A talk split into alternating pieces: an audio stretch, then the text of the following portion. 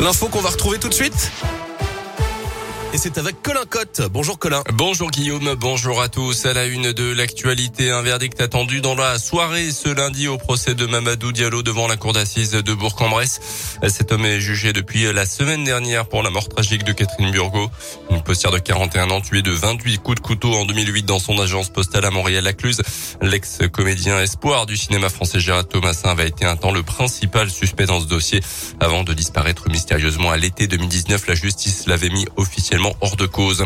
Un début d'incendie hier en fin de journée dans l'église de Cécelle dans le budget. Selon le progrès, ce sont des papiers qui ont été brûlés dans des circonstances encore inconnues. Les pompiers sont rapidement intervenus. Le feu n'a pas eu le temps de se propager. Il n'y a donc eu ni victime ni dégâts à signaler. Une nuit agitée dans la nuit de samedi à dimanche à Touari. Les gendarmes ont dû intervenir vers 3 heures du matin pour un accident de la circulation. À leur arrivée, ils ont découvert un véhicule sur le toit. D'après les premiers éléments de l'enquête, il devait rouler à très vive allure lorsque son conducteur a dû en perdre le contrôle.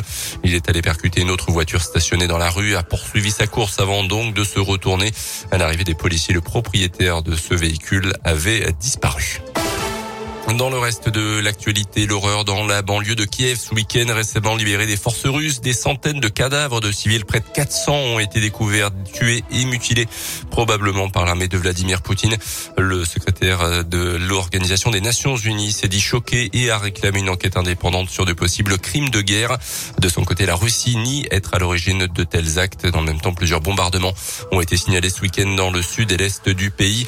Plus de 500 000 personnes qui avaient fui l'Ukraine sont retournés chez eux depuis le début de l'invasion russe, a indiqué le gouvernement ukrainien. Un geste citoyen pour limiter la consommation d'électricité ce matin. RTE, le gestionnaire du réseau en France, annonce un pic de consommation entre 7h et 10h. RTE qui appelle les ménages, les entreprises et les collectivités locales à modérer si possible leur consommation pendant cette tranche horaire en cause de l'indisponibilité de 27 des 56 réacteurs nucléaires que compte la France et puis la vague de froid évidemment qui touche le pays depuis quelques jours. La nuit dernière a d'ailleurs été la nuit la plus froide depuis 1947 pour un mois d'avril.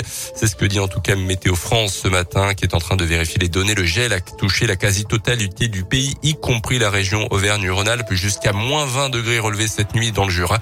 Les températures sont tombées jusqu'à moins 9 en Champagne.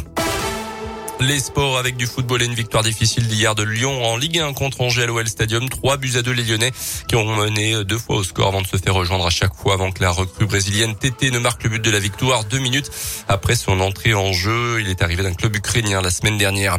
Et puis c'était ce week-end la dernière course de la carrière de Simon Détu à Prémanon dans le Jura sur la Master des championnats de France à 30 ans l'Indinois. La type de Belair accroche définitivement la carabine.